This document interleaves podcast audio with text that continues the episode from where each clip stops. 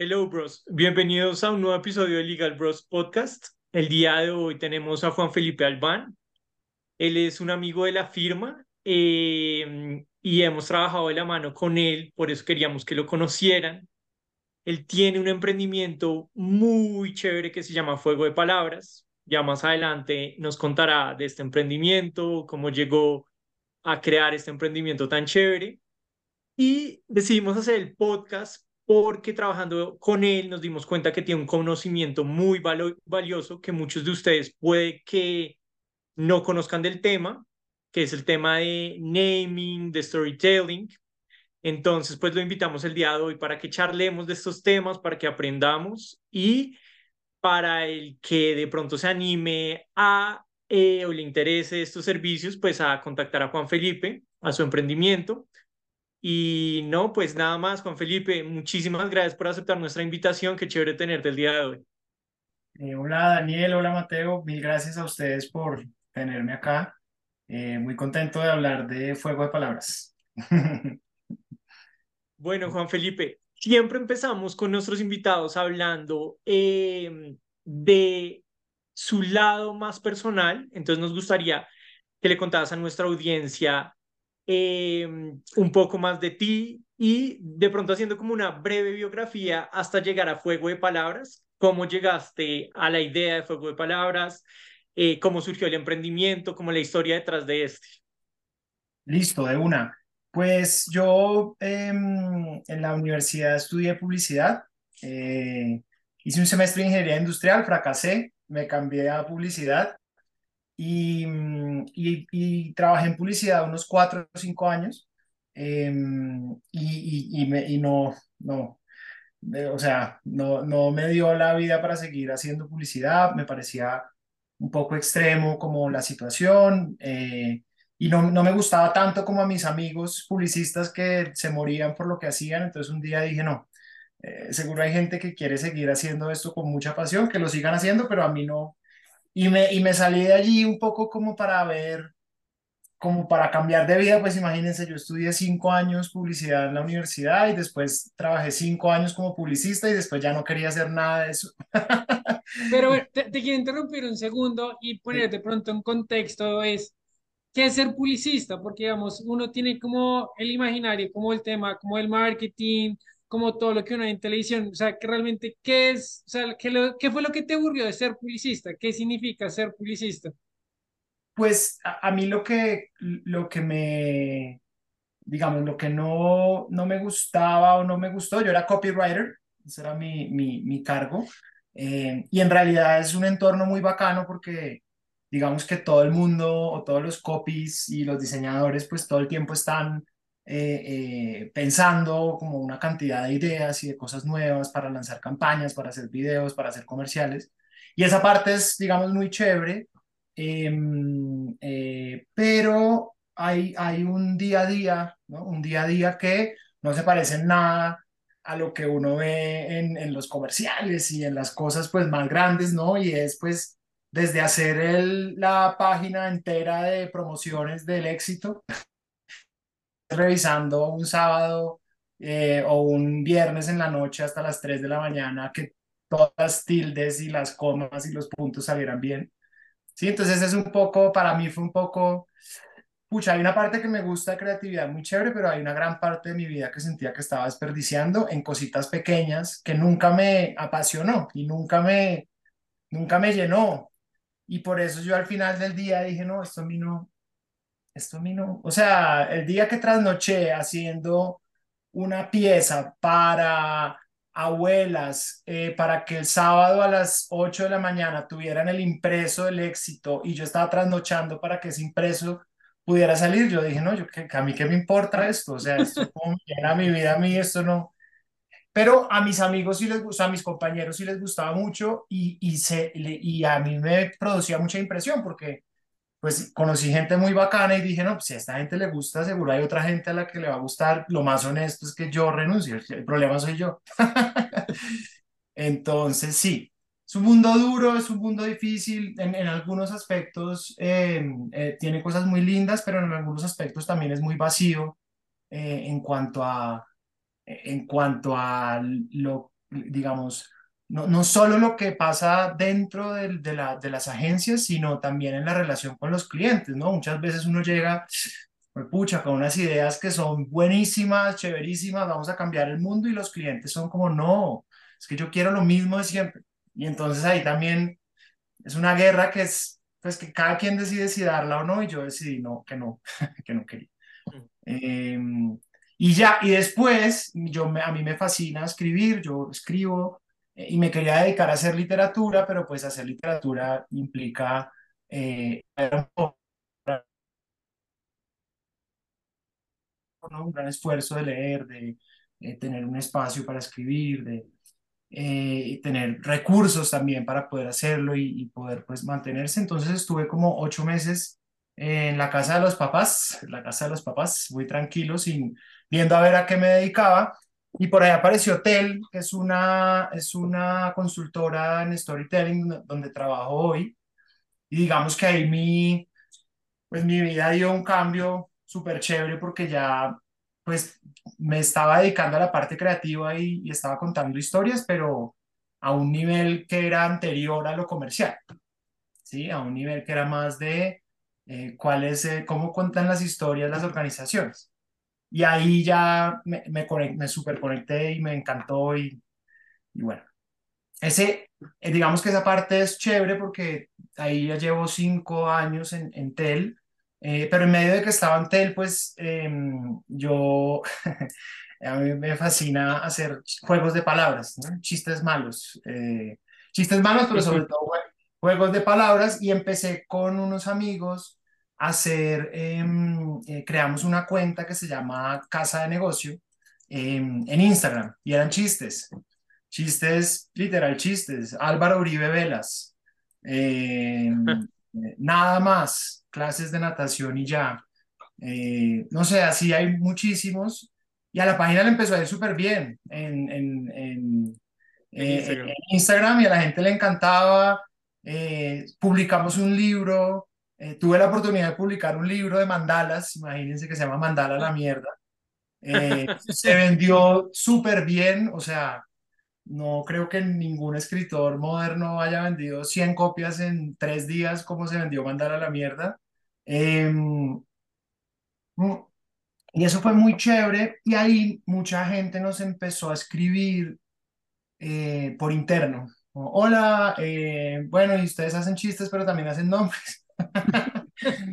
y entonces pues yo, eh, pucha, em, yo la verdad no, en ese, hace como dos años y medio, no, pues, porque, o sea, sí, sí se podía y, y, a veces como que yo me aventuraba, pero honestamente no. Eh, pero entonces, a raíz de, esa, de ese interés de la gente, yo dije, pues pucha, acá hay una oportunidad para hacer un negocio que, que a los publicistas, porque las agencias muchas veces los clientes llegan y, y dicen, necesito un nombre, necesito un nombre, intentando conectarme otra vez con, eh, eh, con la página de chistes que también eh, de un momento a otro pues como que me empezó a aparecer canción pues porque era solo chistes y ya en un punto pues era como pucha yo ni siquiera soy fanático de Instagram ni de las redes sociales entonces decía yo como y me siento obligado a hacer tres publicaciones a la semana y después publico y me da angustia porque los likes entonces pues yo decía no esto no no se puede quedar en, o sea, yo entiendo la necesidad de, tener redes sociales y, por supuesto que eh, creo en, en, que hay que utilizarlas, pero a mí personalmente me angustiaba hacerlo, entonces la dejé de lado, pero ya cuando empecé a leer los libros me reconecté y dije, ok, entendí, yo, yo al principio dije, no, pues que Casa de Negocio, que es la página de los chistes, se conviertan en, la, en una empresa de naming. Y ya después pensándolo mejor, dije, no, no, esto no, pues, no, una cosa son los chistes y aquí puedo ser libre y decir cualquier bobada y otra cosa, pues, es un servicio más profesional para ofrecerle a la gente. Em, y de ahí nació, de ahí nació eh, Fuego de Palabras, ¿sí? De ahí nació Fuego de Palabras, em, eh, un poco con la, con la intención de ofrecer un servicio más profesional de naming, eh, no más, ni siquiera más profesional, el primero en Colombia literal. O sea, el primero únicamente dedicado al tema. Y ahí empezaron a pasar cosas bonitas, ¿sí? Ahí empezaron a pasar varias cosas bonitas em, pues como por ejemplo que la, la imagen del, eh, de la marca la, la hice como en, en trueque con eh, una agencia de branding. Eh, ellos necesitaban unos nombres, yo necesitaba imagen, entonces hicimos ese trueque em, y de ahí, y, y, ahí empecé como, como a darle. y ese es el, esa es la historia de, de, de cómo empezó. Ya va a cumplir dos años. Ya va a cumplir dos años andando full. A mí me llama mucho la atención una cosa y es que, digamos, tú ya tenías un talento, pero dijiste, de pronto yo necesito como una estructura, necesito como leer. Entonces te quería preguntar, porque a mucha gente le pasa lo mismo y es de pronto se ve en un área muy nueva, en donde son buenos, pero como que es, le va a decir como una inseguridad de decir, pues pucha, así sea bueno, de pronto es que hay como una forma, como esto se tiene que entender, como la teoría. Eh, entonces, en tu caso, digamos, ¿fue como más el talento lo que prevaleció o si te ayudaron los libros? Sobre todo que es que lo que tú decías es algo que como que es un chispazo, ¿no? Mm. Como encontrar el nombre. Entonces, por más que uno lea y lea, pues no sé, como que yo lo veo como algo muy intuitivo, como, como de que la persona es típica que, que es buena para ese tipo de, de cosas. Entonces, como, como que es un talento muy particular. ¿O tú crees que alguien que dice y no se escucha también como, ay, a mí me gusta el tema, voy a leer estos libros, de pronto sí puede generar como ese tipo de creatividad? Sí, yo, yo creo que es importante tener, conservar las dos, o sea, las dos es nunca olvidarse del chispazo, porque el chispazo siempre es esta cosa más, más juvenil que lo impulsa a uno y que lo hace atreverse, que en algún momento, sobre todo para poner un nombre y para empezar un negocio, hay que atreverse. Ustedes que son emprendedores también lo, lo saben, me imagino que antes de emprender duraron tres años allá en la firma diciendo, puta vida, ¿cuándo llegará el día que, sí? Em, y esa, y esa, eh, esa decisión necesita ese, ese atrevimiento, pero sí es cierto que hay eh, metodologías y hay formas de, eh, de encontrar un buen nombre, ¿sí? De encontrar un buen nombre para el negocio que uno quiere sacar. Y eso es lo, y eso es lo chévere de, em, de la mayoría de estos libros, ¿sí? Que le enseñan a uno un método, no tanto para, no tanto como para el chispazo, sino todo lo contrario, le explican a uno cómo cómo armar eh, un paso a paso y una, un concepto central que le diga a uno, eh, bueno, vamos a pensar en, sobre esta idea y nuestro nombre va a ser sobre esta idea, ¿sí? Em, no sé, eh, por ejemplo, ahorita estoy trabajando con, em, con, unas, con unas personas que van a montar una librería, ¿cierto? Y después de muchas sesiones, y después de bastante hablar con ellas, ellas, ellas tienen una idea central, ¿sí?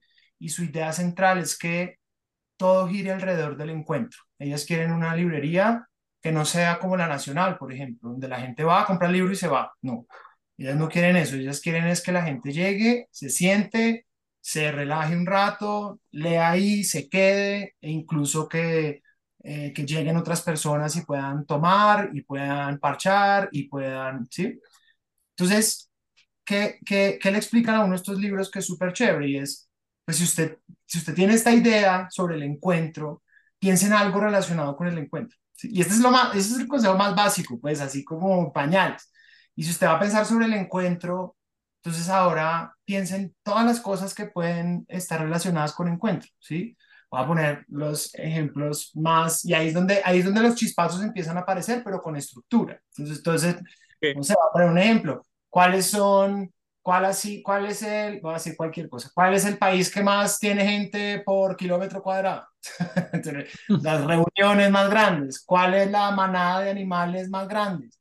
¿Cuál es eh, la galaxia que más tiene planetas? ¿Cuál es, eh, sí? Y todas estas cosas como de que, que me remiten al encuentro, pues le van a, le van a uno prendiendo chispazos hasta que en algún punto llega un nombre lindo que tal vez, y ahorita me imagino que vamos para allá, no es tan difícil de registrar, pues porque no es Librería Nacional.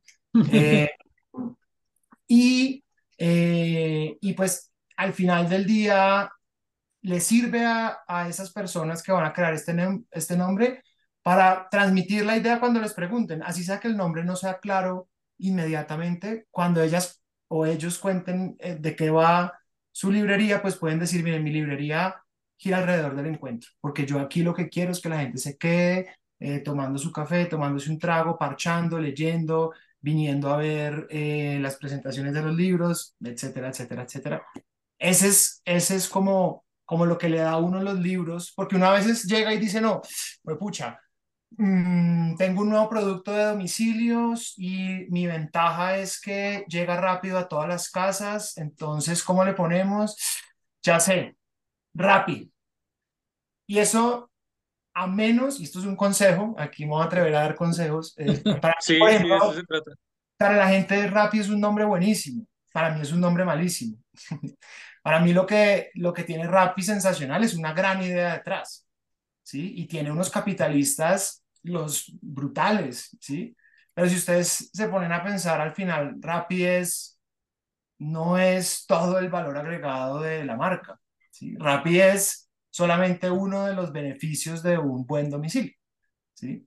Entonces, claro, o a uno le parece bueno Rappi hoy o a la gente le parece bueno porque Rappi se ha gastado millones de dólares en publicidad y uno ve Rappi por todo lado, la realidad también hace que uno, sí, pero un consejo para emprendimientos más pequeños que no son ideas que tienen ángeles inversores de mil millones de dólares, Sí. no crean que Rappi es un buen nombre, ¿sí? Porque, porque no, digamos, no van a lograr eso mismo con, con, con una idea más sencilla o distinta, ¿sí? Pero Juan, te tengo una pregunta y es, en esta nueva etapa de tu vida, tanto personal como profesional, nos comentabas al principio ese choque de creatividad con esos clientes que son muy tradicionales, digamos, ¿cómo así ahorita? Obviamente tienes ese chispazo y le dices al cliente, como no, vea, este es el nombre que me parece genial, ¿cómo logras, o sea, obviamente intentar convencerlos como, venga, es que esto es tal cosa, y ahí entra otra parte importante de lo que tú ofreces, que es el storytelling que se me hace genial, es como contar, es el nombre, o sea, el nombre detrás de, esa marca, de ese nombre, es por qué, cómo logras convencerlos a ellos, o sigue también todavía mucho choque, como, no, es que quiero esto, pero tampoco me gusta como ese chispazo tan creativo detrás de, de- detrás de todo esto. yo creo que esa es la, esa es la parte más, esa es la parte más, más retadora, más retadora y, y también la más angustiante, porque pues también uno después de haber trabajado tantos años en publicidad y en, y digamos ahora en, en, más temas de comunicación organizacional, mm, pues los clientes, los clientes son personas como uno que todo el día ven y están bombardeados por marcas y por publicidad. Entonces, pues cuando uno está bombardeado por cosas, pues lo, lo que tiene como cierto es eso que, que le toca todo el tiempo, ¿no?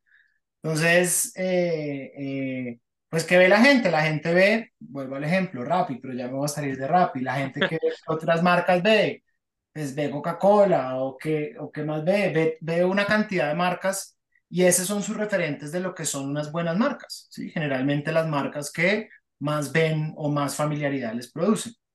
Pero entonces aquí viene una cosa que es súper retadora, eh, Mateo y Daniel, y es al mismo tiempo de que esto es lo que más es más familiar para ellos, los clientes buscan hacer un emprendimiento o arrancar un negocio nuevo generalmente porque se quieren diferenciar.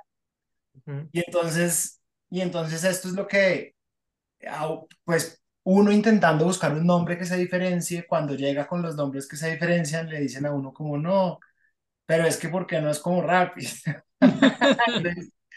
Claro, pues porque Rappi es Rappi, sí, pero y, yo creo que ahí viene, ahí viene gran parte de un tema eh, que ha empezado, hay una, hay una consultora súper ya reconocida en México que se llama Secret Name, no sé si la conocen, ellos hacen full storytelling y ellos se han encargado de, eh, como todos los negocios nuevos y como ustedes hacen también, pues de hacer mucha educación, ¿no? Mucha educación es contarle a la gente pues qué cosas hay que considerar a la hora de pensar en un buen nombre. Em, y yo pienso que eso es lo, lo, que, lo que yo trato de hacer en, en esos momentos, es, vean, eh, coger a los clientes y decirles cosas como, no, es que yo quiero que mi nombre sea de cinco palabras.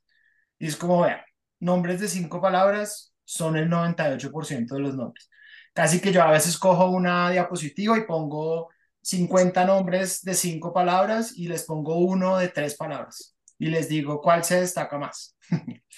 ¿Sí? Esas son cosas sencillas que, le, que ponen a la gente a pensar. Es como, ah, obvio.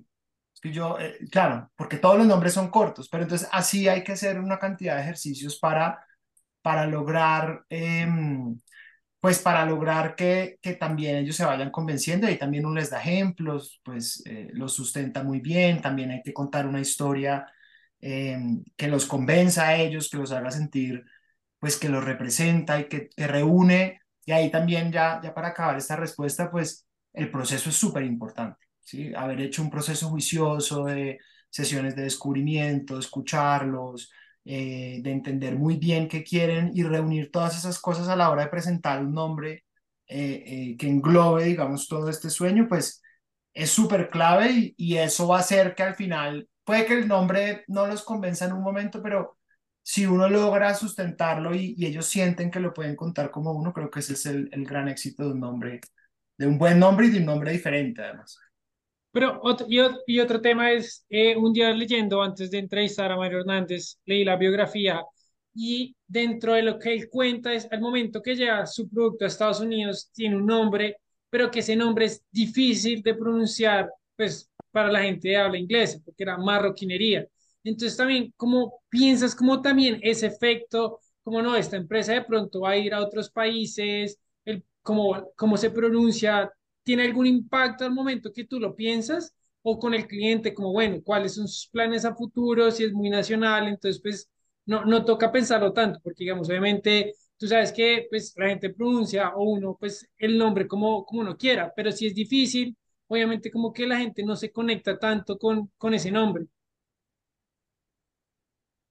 Sí, yo creo que ese es un, yo creo que esa es una, una buena, eh, una buena pregunta. Yo, yo pienso que, para ser también honesto, todavía no he tenido un cliente grande como Mario Hernández que me diga, mire, yo quiero mi marca, yo ya estoy seguro que va a pegar en otros países, ¿sí?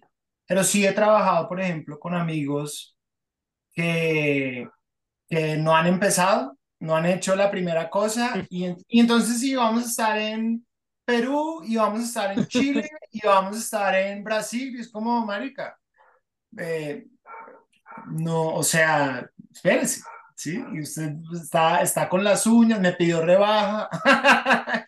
pues, claro. Entendemos.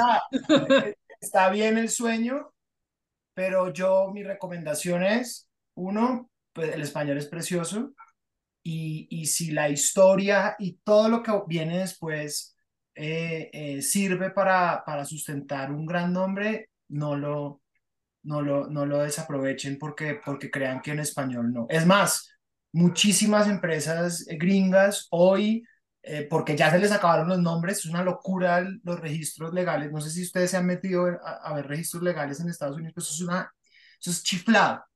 Es una locura la cantidad de cosas que, que han registrado grandes marcas eh, como Pelotón, por ejemplo, no sé si la han visto, es una marca de, em, eh, de artículos eh, para gimnasio y esas cosas, mm. se llaman en español, ¿sí? Entonces yo no le tendría, con la tilde y todo, yo no le tendría miedo a, a, digamos, a ese tipo de cosas. Por supuesto, marroquinería, pues es una palabra dura. Si la persona tiene aspiración de proyectarse a Estados Unidos, pues se puede pensar en que la, la palabra no sea sí, pues no sea eh, eh, enredadísimo. Pero a veces esas cosas gustan, una, una ñ, esas, esas cosas medio exóticas, por ejemplo, la historia de, la historia, y depende mucho de la estrategia, ¿no? Eh, la historia de, de estos helados, em, ¿cómo es que se llaman? Estos helados carísimos, deliciosos, famosísimos. Eh, ¿Ben Jerry o Hagens? Hagendas. Entonces, ¿qué, ¿saben qué es? ¿Saben la historia de Hagendas? No. no, no, no. ¿Y qué piensan que es Hagendas? De, ¿Qué significa? Posiblemente No. algún apellido o algo. No significa nada, no es nada. Es un man que por allá en el 57 tenía una empresa de helados con su familia y, la, y, el, y algo así como que, como que el papá se murió, se aburrió de la empresa y, ya se la dejó al hijo, y, o el hijo quedó de presidente, una cosa así. Y el hijo dijo, no, venga, esta vaina, esto, hagan de cuenta que se llamaba, no sé, eh, eh, Colanta o una cosa así eh, más aburrida y él dijo, no, yo me acabo de dar cuenta que no hay un segmento de helados premium, nadie está hablando de helados premium, entonces yo voy a montar los primeros helados premium, sin que fueran premium, usted sabe que la, usted sabe que la gente también come mucho de, de que le vendan, y le puso Häagen-Dazs porque sonaba a algo Premium. como premium y como Dinamarca, Suecia, Suiza, Noruega, no significa nada literal se sentó a cruzar palabras a ver qué. Entonces, ¿qué?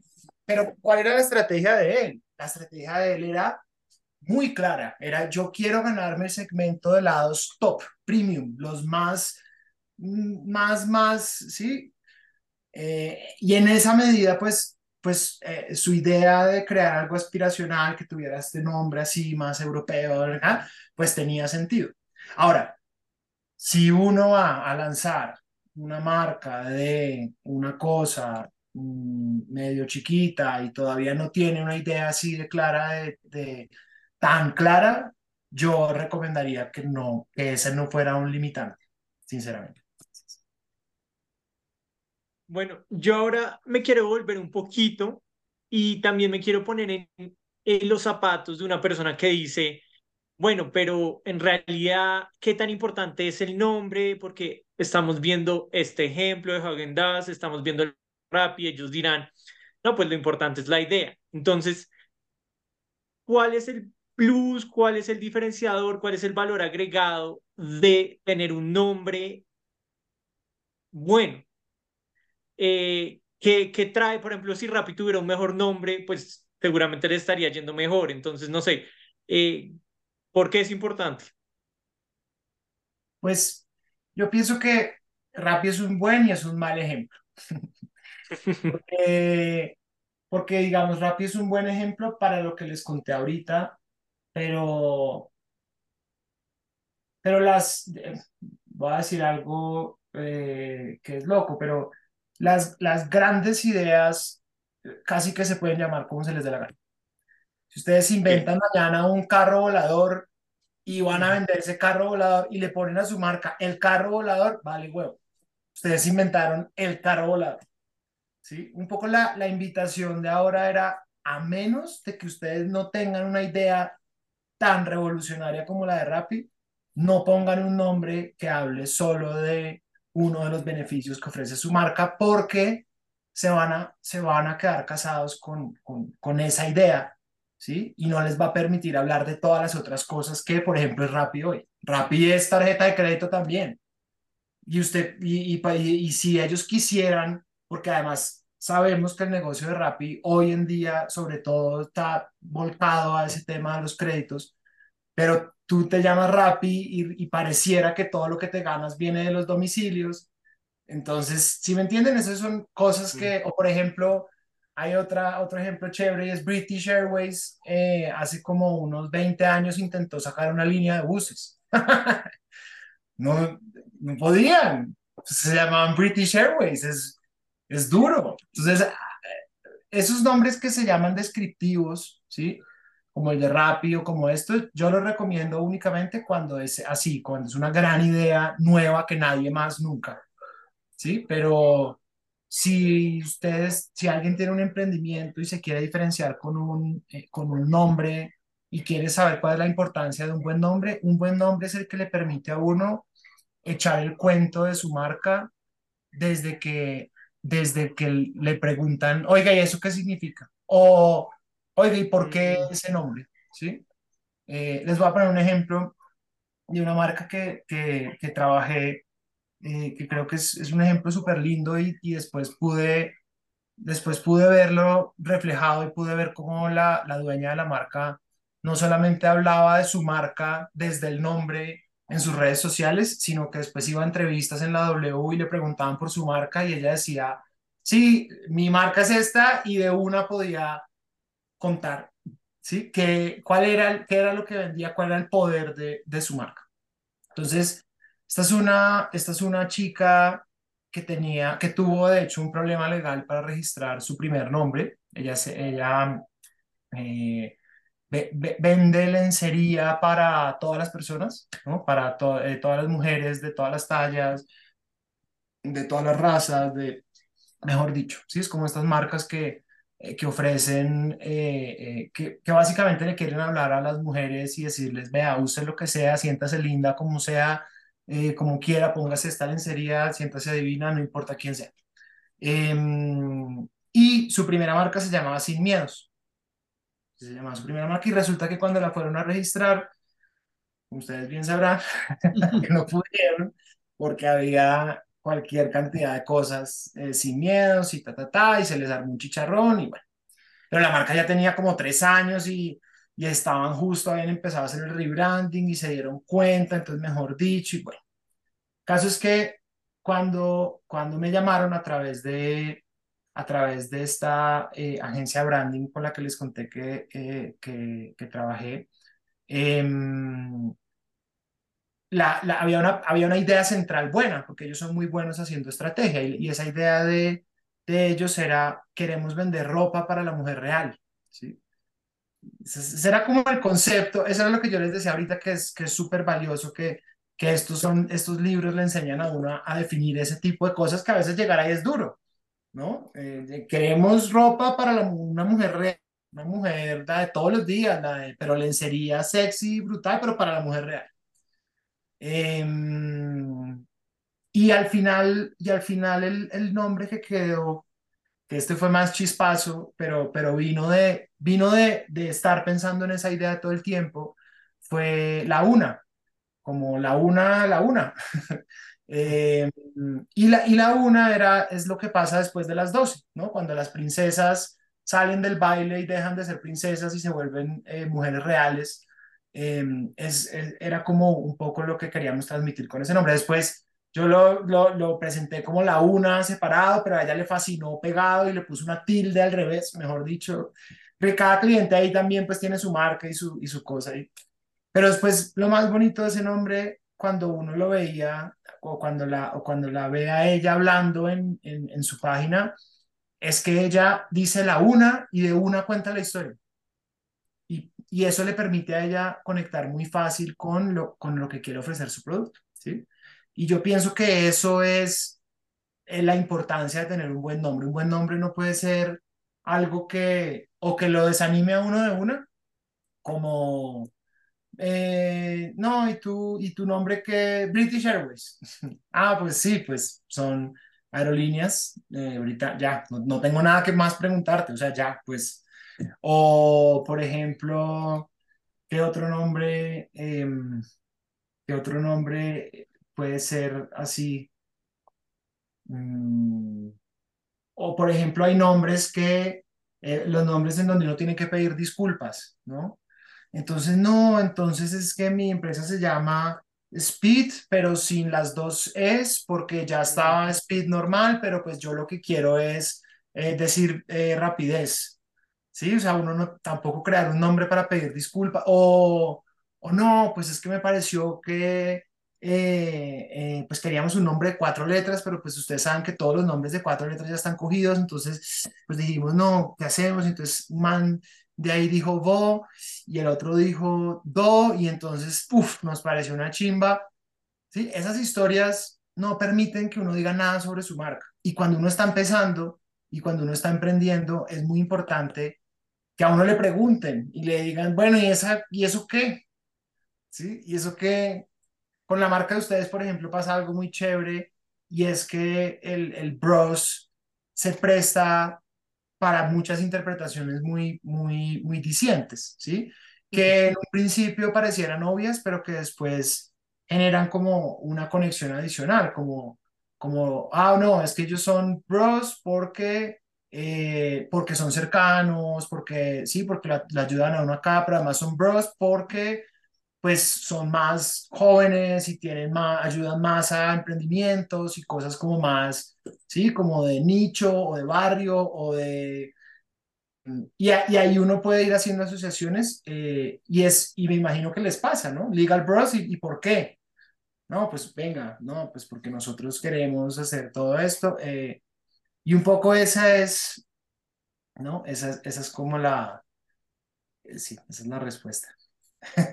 No, y eso lo conectamos con lo que dice al principio, que si nosotros le hubiéramos puesto Rosales, Campiño, Campiño, Rosales, como la, todas las otras firmas que existen en Colombia, pero nosotros queríamos ser como la firma diferente, pues no estábamos haciendo absolutamente nada. Entonces, si te tocaba hacer algo como que llamara la atención, que fuera, pues que mostrara que de verdad estábamos haciendo las cosas diferentes desde el inicio. Total, o Postobón, que es Posada Tobón, ¿no? Pero ese es otro caso de, de unos gigantes, de, de, sino de los primeros que hicieron gaseosas. Pues claro, pues todo es un nombre maravilloso porque nos lo metieron por las orejas. O sea, ya Sí, pues, total. pues ya es como a uno le gustan ciertas cosas de platos que hace la mamá que nadie más le gustan, a uno le fascina. Porque es también un cariño que uno genera por esas, por esas cosas.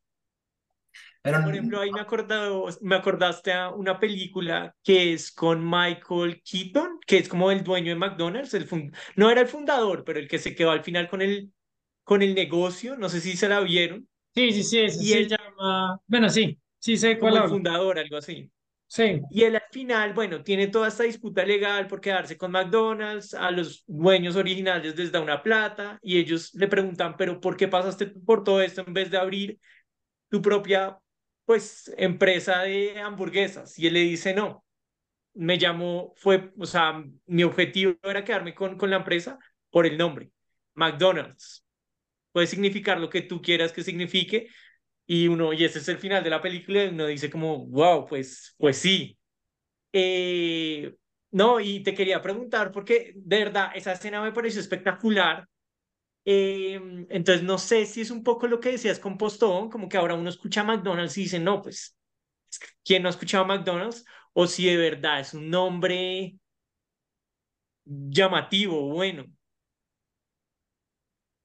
aunque bueno, también un tema ahí adicional es de pronto dentro de la cultura americana, pues McDonald's está, pues la canción de niños, seguramente eso intrínsecamente como en la mente es como, bueno, esto me suena muy conocido y por eso de pronto a él le llamó la atención, es como, se cree toda Como la vida apellido, con, e- sí. exacto, con, con ese nombre de niño, lo relaciona con algo y lo ve grande, entonces como que sigue conectando con, pues con ese nombre, no sé.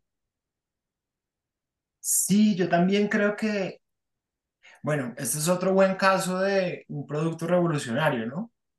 Que También. le podía poner lo que fuera, pero también tenía el, la primer, ellos inventaron, sino las comidas rápidas, o, el- o por lo menos ese formato de, espera en la caja, te doy la hamburguesa y te vas, ¿no? Eh, eh, pero también, también, eh, también la familiaridad es muy buena, y de pronto aquí me gustaría ahorita escucharlos a ustedes, em, porque la, la familiaridad es muy buena y, y McDonald's pues también es un apellido común, ¿sí? Como, como no a la ligera escogieron Springfield en, en Los Simpson para poner Springfield, hay mil Springfields, ¿sí? O en The Office escogieron Scranton porque hay mil Scranton. Literal, hay muchas ciudades que se llaman así. Entonces, eso que, eso que genera en la gente que, que está viendo la marca por primera vez y es, ay, tan chévere. ay, yo, yo también, ese también es mi apellido. O, ay, yo, yo también he estado en esa ciudad. Ay, o yo soy de esa ciudad. Ay, sí. Y esas pequeñas cosas eh, de familiaridad, pues muchas veces ayudan a darle, a darle un impulso eh, a la marca. Pero yo lo, digamos, esa es, y esa es una muy buena pregunta la que haces, Daniel, porque yo no, no soy para nada partidario de creer que, que el nombre lo es todo. Y eso es, un, y eso es una, también una buena lección cuando, cuando uno está trabajando con los clientes. Hay clientes que, pucha, tienen muchas ideas. Yo quiero, es que yo quiero que mi marca sea esto y esto y además quiero hacer esto otro y vamos a hacer esto y vamos a conquistar toda Latinoamérica y en cinco años vamos a estar en nueve países de Europa. Es como, ok. Y entonces quiero que el nombre refleje todo eso. Es como, pucha, mm, no, no, un nombre nunca va a reflejar todas las cosas que, que es una marca. ¿sí? Debería recoger una, una esencia, eh, eh, pero también es muy clave decirle o, explicarle a los clientes que, que, el nombre es una pequeña parte muy importante, ¿sí? porque está en todo lado, pero que la marca la hace todo al final, ¿no? La imagen, eh, las personas que trabajan en ella, no sé, la manera donde, donde salen a, a, comunicarse, la forma en la, que, en la que están hablando, la manera en la que articulan eh, toda esta comunicación que tienen, ¿sí? Y seguro detrás de ese McDonald's, de ese señor que al final de la película decía que solo lo hizo por el nombre y que estaba así de empecinado, pues así, así de empecinado de haber estado para sacar las hamburguesas en menos de tres minutos. Entonces, sí. Bueno, y ahora queremos, digamos, pasar a la segunda parte eh, de los servicios también que tú ofreces, que es el de storytelling. Y pues, digamos, como aprendizaje yo me llevo que el nombre al final es ese primer punto o ese primer gancho para eh, comenzar a hablar de la historia de la marca de uno. Entonces, pues es mucho más fácil, pues para las personas que nos escuchan es escoger un nombre donde yo pueda decir, bueno, escoge este nombre y a partir de ahí comenzar a contar la historia. Pero nos gustaría que nos contaras también es como cómo descubrir cómo la historia de la marca de uno, qué puntos son importantes, cómo, cómo delimitarla, cómo definirla y por qué es importante tenerla también presente. Porque habrá muchas empresas, emprendimientos que no la tienen clara, entonces, ¿por qué es importante tener esa historia clara? Y adicional a eso, te, te agrego es también, no sé si lo has hecho, como adicional que la marca ya está y a eso le agrega la historia detrás, porque muchas veces es como, no, me gustó este nombre y la logré registrar, pero atrás no tiene ningún trasfondo y obviamente pues es importante, como no, es que esta es mi marca y hasta ahí. Pues tengo un modelo de negocio, pero no hay como un mensaje de la marca para transmitirlo al cliente. Entonces no sé si también de pronto de lo que tú haces también has logrado como, bueno, me trajeron esto, ahora voy a darle como un sentido a lo que ustedes me están trayendo. Listo. Entonces, eh, para responder primero a, la, a la, pregunta de, de Daniel. Eh, y un poco también para cerrar ese, ese primer capítulo, hay algo que me gustaría decir y es, mm, no, no sé si cuando ustedes me mandaron el, cuestionario lo, lo, pude escribir y lo, me quedó chévere. Em, digamos que en estas preguntas guía que ustedes tienen, eh, había había una donde era cuál, cuál era la importancia del naming en el proceso de creación de una marca exitosa.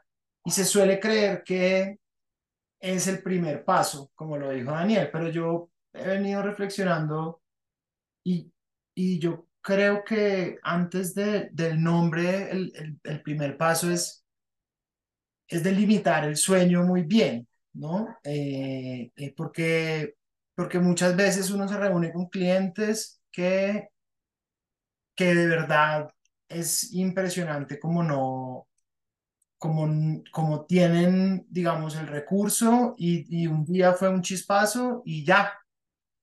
Y creen que ya. Entonces, no, yo quiero montar una pollería.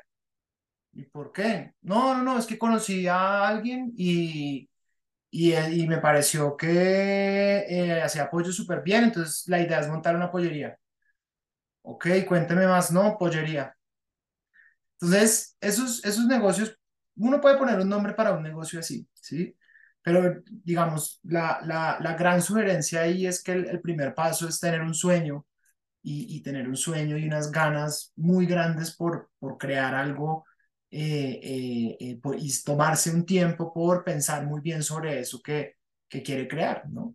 Muchas personas creen que esas startups eh, que son multimillonarias se crearon de la noche a la mañana y resulta que eso es gente que lleva trabajando siete años hasta que le pegue la idea eh, eh, y, esa, y ese sueño al final es más grande que todo. Entonces, lo primero es, siempre el primer paso es trabajar un sueño, pensar muy bien, rumiarlo y tener muy claro ya al final, después de tanto darle vueltas, que, que mi sueño ya, ahora sí le quiero poner un nombre. Entonces, ahí quiero cerrar ese primer capítulo.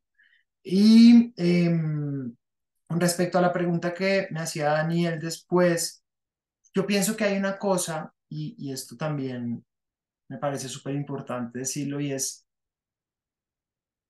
a la hora de pensar en un nombre, lo más importante, o, o, incluso de pensar en un negocio, eh, lo más importante es pensar en una problemática.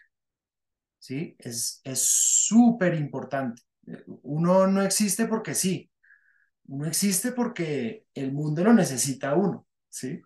Y tener eso muy claro es, es vital. Y muchas veces no está claro con las personas o con los clientes con los que uno se reúne. Entonces, gran, digamos, gran parte de lo que yo hago es sentarme a definir esa problemática con los clientes. Ustedes la tienen muy clara, por ejemplo, ¿no? Eh, y está muy clara en, en, todo lo que dicen y es, eh, eh, los abogados de las grandes firmas no le paran bolas a los chiquitos y solo quieren unos grandes fees y les hablan en un idioma todo eh, difícil y les cobran un jurbo de plata por hora y, y no son cercanos con ellos. Eso es, eso es una problemática. No hay, no hay quien atienda a un emprendedor y le hable de tú a tú y entienda lo que le está pasando. Y de ahí nace el Legal Bros, ¿no? Queremos acercarnos a... Muchos, muchos clientes no tienen eso. Y ese es el primer paso. O sea, tener clara una problemática, tener claro que yo existo porque el mundo me necesita, eso es lo más importante. Lo segundo más importante es cómo, cómo, esa, cómo esa problemática le duele a las personas. ¿sí? Porque para contar una historia que emocione a la gente, uno tiene que hablar de cómo al final del día las emociones de las personas se ven afectadas porque existe ese problema. ¿no? Entonces, les pongo el, el ejemplo de hay una fundación y esa fundación se muere de ganas por registrar su nombre. Y, y resulta que no, no, conocen sobre el tema y llevan cinco años operando con un nombre que resulta que no podían usar, pero no tienen muchos recursos. Y, y entonces, sí, se, se pegan una enredada y ta, ta, ta. ¿Cómo hace esa, esa, eh, esa fundación para eh, eh, para poder tener eh, una historia y un nombre que puedan, eh, de hecho, registrar. Creo que me fui un poquito por las ramas, pero básicamente, voy a recapitular. Hay un problema, eso es súper importante. Después hay que ver cómo, cómo ese problema resulta en dolores para la gente, es decir, cómo sufren las, cómo sufre, por ejemplo, eh, pensando en Legal Bros, cómo sufre la gente que por no tener un proceso legal eh, eh, eh, riguroso, bueno, claro, ¿sí? Cómo sufre la gente al final del día, cómo le duele, porque es que hay gente que le va mal, se puede quebrar, puede desaparecer su negocio, lo pueden demandar, le pueden pasar muchas cosas, ¿sí? Y eso puede que resulte en, en que se le pueden pedir el divorcio, le puede generar problemas de salud mental, ¿sí? Esos son problemas con los que se conecta la gente porque es verdad, el estrés que puede causar el no tener una, un acompañamiento de un abogado puede terminar en cosas que, pues, uno nunca se imaginó, ¿no? Eh, y, y, al final, em, después de hablar de los problemas y de los dolores, yo diría que, que lo más importante es, es presentarse uno no como una solución, sino como un guía que va a ayudar a estos clientes y a estas audiencias a transitar eso que, que es difícil, ¿no? Y eso es súper clave. Y en, en esa guía, en la manera en la cómo se, en la, cómo se presenta esa guía, está el chiste del nombre, ¿no? Legal Bros. Nosotros somos los que te acompañamos, te llevamos de la mano por este camino que usualmente es difícil porque hay unas firmas gigantescas que se ven de una manera tan elevada que parecen inaccesibles y de hecho son inaccesibles y nosotros queremos que, no, que el derecho no sea inaccesible, sino que queremos ayudarte y llevarte de la mano para que eh, eh, logres los objetivos que tienes con tu fundación, con tu empresa, con tu organización. E, eso es eh, como lo, lo, más importante. Ahora, con respecto a la pregunta que tú me hacías, Mateo, mmm, esos, esos servicios, digamos, de, de, storytelling, eh, no los he hecho todavía con fuego de palabras, eh, eh, digamos, solamente el servicio de storytelling, pero la idea es que cada nombre que sale de fuego de palabras tiene una historia que contar, ¿sí? Ese es, ese es como el, lo, lo, que, lo que hacemos hoy. Por supuesto que se le podría construir la historia a una marca eh, que ya tiene, que ya tiene nombre, no, no habría ningún problema en hacerlo. Pero, el, digamos, el servicio principal es el naming. Mm, también hacemos unos talleres de naming súper chéveres porque no todo el mundo puede pagar el servicio completo. Entonces, los talleres de naming son unas metodologías guiadas donde hacemos brainstorming y la idea es que al final del ejercicio salgan una cantidad de nombres eh, que entre todos sacamos y, yo guío la sesión, pero pues todas las personas participan. Esas sesiones son súper chéveres porque salen unas cosas que uno dice, uh, la persona más inesperada de la empresa a veces también es la que, la que saca el, el gran nombre. No sé si conocen una firma que se llama Accenture. ¿La han escuchado? Sí, gigantesca. Sí, gigantesca. Pues resulta que Accenture hace como unos 20 años pagó el cambio de nombre más costoso del mundo. Pagó algo así como 20 millones de dólares por su cambio de nombre. y fue que hubo un lío brutal y, y, eran como eh, dos, dos dueños o dos corporaciones que eran dueños y se pelearon y se separaron. Entonces uno, uno se quedó con el nombre original, que no me acuerdo cómo era, y la otra no se quedó con el nombre, sino que se quedó con otra cosa, como con... Entonces se separaron, no se llamaba Accenture, se separaron, una se quedó con el nombre original y la otra se quedó sin nombre, eh, pero con, con gran parte del negocio como de la consultoría. Y lo que hicieron fue, hicieron un concurso entre todos los empleados de la empresa, algo así como 30 mil personas, y les dijeron el que saque el nombre eh, ganador se gana un viaje a Australia con toda su familia, todos los gastos pagos, eh, 20 días. Y entonces todo el mundo, de todas las filiales de todo el mundo empezaron a mandar sus ideas y al final quedó Accenture, que era como poner el acento, pero pensar en el futuro y bueno, hay como una combinación ahí. Em, entonces, ese, esa, sí, esa es otra historia por ahí.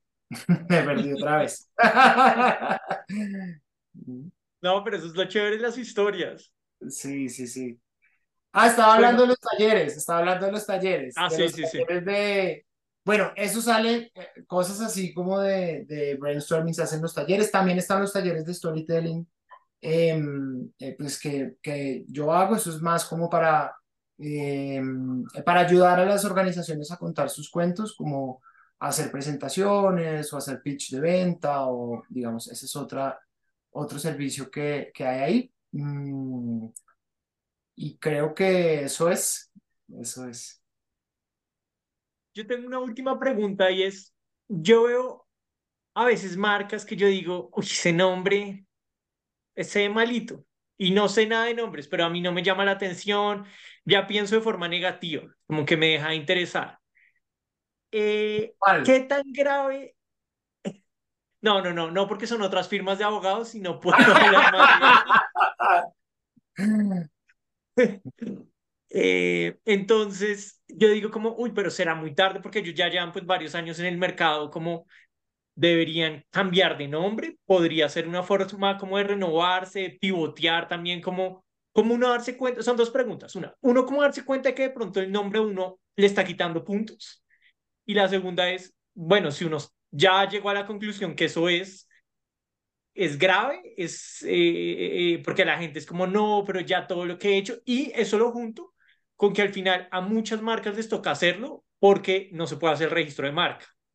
Es el final del mundo si se llega a ese escenario o porque a uno le toca o porque a uno uno toma la decisión conscientemente de que es lo mejor porque va a traer cosas positivas y cambia el nombre.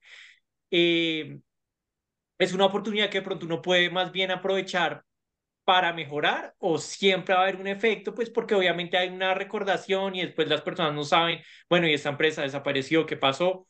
O de pronto lo que tiene que hacer es como de la mano con una campaña de decir, bueno, va a haber este cambio, concientizar al cliente. En esos escenarios, ¿qué opinas que uno debe hacer en general? Hmm, buena pregunta. Creo que tiene varias respuestas esa pregunta eh, y, depende mucho, ¿no? Em, eh, yo pienso que en el caso, en el caso de que, de que la marca, de, de que uno el, el nombre no los hace feliz, eso puede pasar. Alguien puede llamar, llevarse 30 años llamándose de una manera y no lo hace feliz, ¿sí? Pero más allá de eso, en- y, el, y este es como la, el primer, lo primero, lo que se me viene a la cabeza es, si, si la marca hoy, Legal Bros, va a dejar de atender a startups y emprendedores y va a ser una cosa totalmente diferente que tenga que ver más con el derecho penal, lo estoy inventando, pues yo no le tendría miedo a un cambio de nombre. ¿sí? Es, digamos, no, no hay por qué temer, no hay por qué temer en este caso a un cambio de nombre. Es, se está cambiando el, el negocio completamente, ¿sí? Y, hay, y normalmente, o suele pasar que empresas que llevan muchos años por diferentes coyunturas, por múltiples cosas, pues deciden eh, cambiar toda su estrategia. En ese caso, yo recomendaría o, o no me parece que sea traumático cambiar de nombre. Ahora, si todo va bien y por allá alguien dice, no, es que eso no suena tan bonito, pues de pronto uno puede hacer muchas empresas, por ejemplo, eh, eh, muchas empresas, pero esto solo lo recomiendo cuando, cuando son empresas grandes, ya reconocidas, eh, y, y darse cuenta súper fácil en Estados Unidos lo que han hecho son los acrónimos. ¿no? Entonces, General Motors, pues es GM hoy, pero solo puede ser GM porque fue General Motors 70 años, ¿no?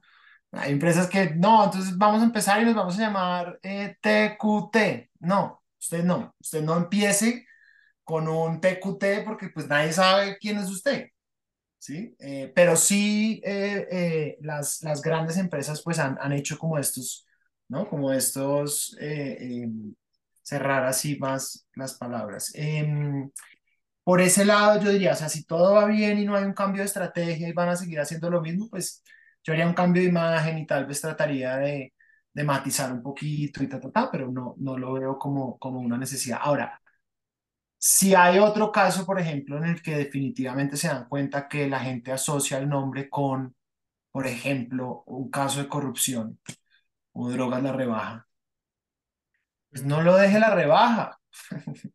Yo, es como una, un modo de ver, o sea, pues cambien el nombre, igual va a seguir con el negocio, igual hay alguien que lo está administrando, ya salieron de la lista Clinton, pues póngale otra cosa, ¿sí? No sé, ahí, ahí, esa es otra, esa es otra lista. Yo no pienso que, que sea el fin del mundo, pero sí pienso que, que, que tiene que, tiene que haber, antes de cambiar un nombre, no tiene que ser una, no tiene que ser a la ligera. O sea, no, no es como, no, no me sonó. O por ejemplo, cu- cuando pasa lo del registro, que es súper, ustedes ahí dirán, ¿qué recomendaciones, por ejemplo, hacen ustedes cuando llega un cliente que lleva cinco años y, eh, no sé si les ha pasado ya, alguien que lleve cinco años con su marca, no la ha registrado y de repente la quiere registrar y se da cuenta que no puede? ¿Eso les ha pasado a ustedes?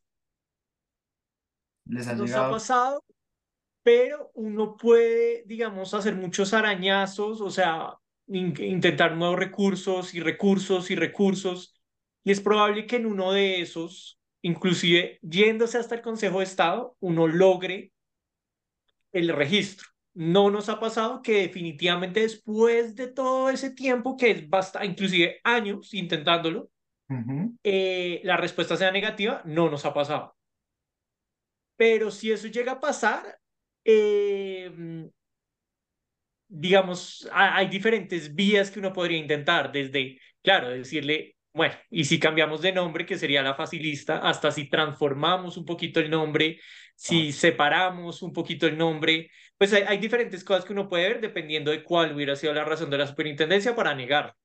Pues digamos como que la base de, para resolver eh, eso, o sea, dar una solución sería como, bueno, encontró que es similar a este por a este otro nombre por esta razón, entonces digamos, si le agregamos esto, le quitamos esto, eh, o le agregamos otra palabra, pues de pronto se puede diferenciar más. Entonces, pues no hay una respuesta única. Eh, pero igual, pues lo que sí es, es que, y por eso te lo preguntaba, es una noticia absolutamente traumática, y Ah, más si el negocio lleva mucho tiempo, porque iniciando es como, ah, pero otra cosa es alguien que ya, no sé, lleva años y años y años, es, es, es, es duro, pero he visto otros casos en donde mm, eh, les ha tocado y han hecho el cambio y tampoco ha sido, el- por ejemplo, es que se me fue el nombre, ahorita hay un restaurante que se llama Treme, ujú. pero que antes se llamaba, que queda por, eh, mm, bueno, por Chapinero, eh, antes se llamaba, creo que no, no está Cerac, bueno, no estoy seguro si está Cerac y ahora se llama Treme, y les tocó cambiar el nombre y era de los mejores restaurantes de Bogotá, y pues ahorita sigue siendo de los mejores restaurantes de Bogotá porque pues lo que hacía también la marca era el lugar donde está, la comida, el ambiente, etcétera, etcétera. Y ya, y pues hicieron como toda una campaña explicando lo que pasó, explicando ahora cuál es este nuevo nombre y, y pues no, no fue el fin del negocio. Pero pues obviamente no es lo ideal que pase. Eh, Igual yendo un poquito más allá, como de pronto la pregunta legal que haces es, obviamente lo que dice Daniel, si tu marca lleva 20 años en el público y nunca se ha registrado, pues al final creo que se busca, pues que la marca tenga como un valor adicional y digamos se vuelva un, un valor para, pues, para la empresa y que la puedas vender, puedes franquiciar y demás, porque pues la tienes registrada. Pero al final, si nadie nunca te ha puesto ningún problema, y llevas 20, 15 o 10 años en el mercado y no va a pasar absolutamente nada al respecto, pues igual, pues tampoco puede ser el fin del mundo. No la registré, mientras no me vayan a sancionar y no tenga ningún problema, pues tampoco va a haber nada que pues los vaya a afectar. Sí, claro, ahorita si uno lo deja ahí, pues se expone que puede ser el caso a que la persona que el nom tiene un nombre similar, pues pueda alegar alguna vi- violación al eh, derecho que tiene su marca. Entonces, digamos, es, puede que nunca sucede, puede que no, entonces uno pues va a tener ese, como ese miedito en la espalda de si algún día pasa, tengo que conciliar con esta persona y eso no es lo ideal. Entonces, pues la segura sí sería tratar de, de transformar. de comprar el paquete completo. Nombre, nombre más asesoría legal. Esa es la gran recomendación. Entonces, se me vinieron a la cabeza, uno, la, la Cardio, ¿no? Que hace poquito tuvo un rebranding total y cambiaron de nombre y pasó de ser la Cardio Infantil a la Cardio, porque pues la gente pensaba que solo atendían niños y resulta que es una de las clínicas más importantes de Bogotá que más hace procedimientos para eh, miles de personas de todas las edades. Ese se me vino a la cabeza, se me vino a la cabeza otro que hubo hace poquito que no sé si vieron de, de, de la Panamericana, de la Panamericana, Almacenes Panamericana y Actualidad Panamericana, la página esa de, eh, de Sí. noticias, ajá, que ganó la Panamericana, ¿no? Ganó la Panamericana. Eh, o no sé, ustedes me imagino que sabrán ese chisme mejor. Em, y ahorita, ayer o antier estaba caminando por la 11 y vi un sitio de comidas rápidas que se llama Godo. No gordo, Godo. Y entonces yo pensaba, yo decía, "Hmm, si gordo está registrado y los quiere joder, seguro los puede joder, ¿verdad? Claro, es que eso es lo que puede pasar. Ajá. Y, y, y Y está todo súper montado, ¿no? O sea, culo de restaurante bien jalado en localazo, pero pues Y digamos, el otro aprendizaje es ese, es también que, o sea, no pueden pasar los años sin intentar el registro. Es que precisamente ese no es el escenario normal porque, bueno, que se intente dentro del primer año, uno ve que el negocio tiene viabilidad, e intenta el registro. O sea, no es algo que uno a los cinco años dice, ay, bueno, ahora sí voy a intentar el registro de marca. Creo que sí es dentro de las prioridades que debe tener un emprendimiento, tenerlo para tener esa seguridad de, bueno, voy a construir todo a partir de la seguridad que tengo de que este es el nombre, tanto publicidad física, montaje local, eh, ese reconocimiento de marca, todo. Entonces, pues lo otro para las personas que nos escuchan es como, y pues el propósito de este episodio es las dos cosas, como la importancia del naming y pues a la vez, una vez lo tiene, la importancia de hacer el registro de una vez, pues empezando. Obviamente, pues eso es una crítica que mm, no es un registro barato, el año pasado hicieron eh, un descuento que fue exitosísimo. Muchísima gente aprovechó para hacer el registro eh, porque redujeron el precio sustancialmente, pero fue solo el año pasado. Creo que eso es algo que deberían ver y no sé, ingeniarse algo una vez, un mes al año para que la gente, pues que el caso que tú estás trayendo, pues es que es difícil a emprendimientos muy informales o muy que son como del día a día, que no son como las grandes empresas, decirle, oiga, lo primero que usted tiene que hacer es registrar eh, la marca, pues ellos van a decir, no es mi prioridad, no tengo el dinero, es muy pesado para ellos. Entonces, pues, pues el consejo es igual que hagan el esfuerzo, pero también el, la, la observación es como, pues, a la superintendencia que, que, que piensen otros tipos de descuento.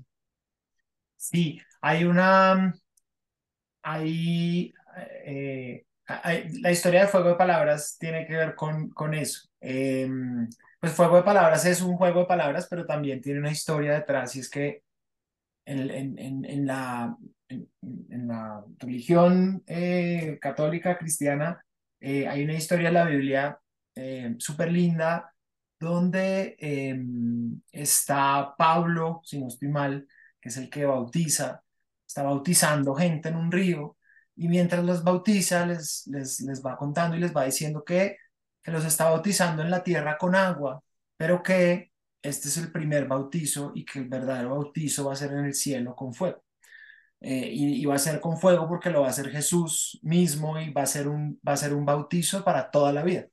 ¿sí? Entonces, un poco la, la, la invitación que, y me cojo de esto que estás diciendo, Daniel, que hago yo en fuego de palabras, es no nos bauticemos con agua, ¿no? No nos bauticemos para, para una cosa chiquita, ¿no? Si tenemos este sueño, si le hemos camellado un montón, si hemos hecho un esfuerzo brutal por hacer una cantidad de contactos, piezas, sesiones infinitas, eh, pues metámosle, metámosle el último impulso o metámosle un impulso inicial a esto que incluya un gran nombre y un registro legal seguro que permita después que ese sueño, sí, porque, porque si todo tiene mucha fuerza y después algo de esto se cae y, y uno no tiene cómo, cómo pararse, pues lo más posible es que vaya a decir, ah, no, qué pereza es todo emprender. Voy a volver a mandar mi hoja de vida a la firma de abogados porque esto, ah, esto ya esto me superó. Ya, me, ya hice mucho esfuerzo, ya invertí mucho tiempo, emociones, plata y eso no, ¿sí? Entonces, eh, esa es, esa es una, una, una invitación. Eh, creo que es súper importante empezar desde el principio con esa seguridad. Uno, de que tengo un nombre que me va a contar, que me va a servir para hablar de mi marca y contar esta historia de mi marca. Y dos, pues que de hecho puedo usar ese nombre, ¿no? Que es mi nombre. De acuerdo, totalmente de acuerdo. Bueno, Juan Felipe, eh, ya llegamos al final del episodio. Creo que pues nos llevamos unas lecciones importantísimas. Queríamos que nuestra audiencia hiciera esta conexión. Em, y lo único que nos queda por preguntarte es, las personas que nos escuchan y quieren eh, tomar los servicios de Fuego de Palabras o también de pronto te quieren seguir, em, en qué red te pueden seguir, en qué red social y dónde pueden buscar a Fuego de Palabras. Listo, pues em, Fuego de Palabras está fuegodepalabras.com, tal cual em, eh, en el buscador. Mm, todavía no he logrado posicionarla bien en Google, ha sido difícil porque siempre me lo reemplaza por Juego de Palabras, pero es Fuego con F, Gema, Fuego de Palabras. Em, también estamos en, en, en, Instagram como estudio Fuego de Palabras. Hay, pocas publicaciones eh, por ahora, pero yo lo atiendo por ahí. Si quieren escribir, eh, estoy full. Em, y también está el correo que es eh, hola arroba fuego de palabras. Em, y ahí también me pueden contactar. O si están escuchando el podcast y le quieren escribir a Mateo a Daniel, pues también con, con ustedes. No, listo, Juan, muy chévere, la verdad, creo que es muy nutritivo para nosotros también entender un poco más allá qué significa Legal Bros y bueno, todos los emprendedores que de pronto tienen muchas ideas del nombre, pero necesitan como esa chispa que de pronto tú tienes y los puedes ayudar a, a enchufarse. Claro que sí, con muchísimo gusto.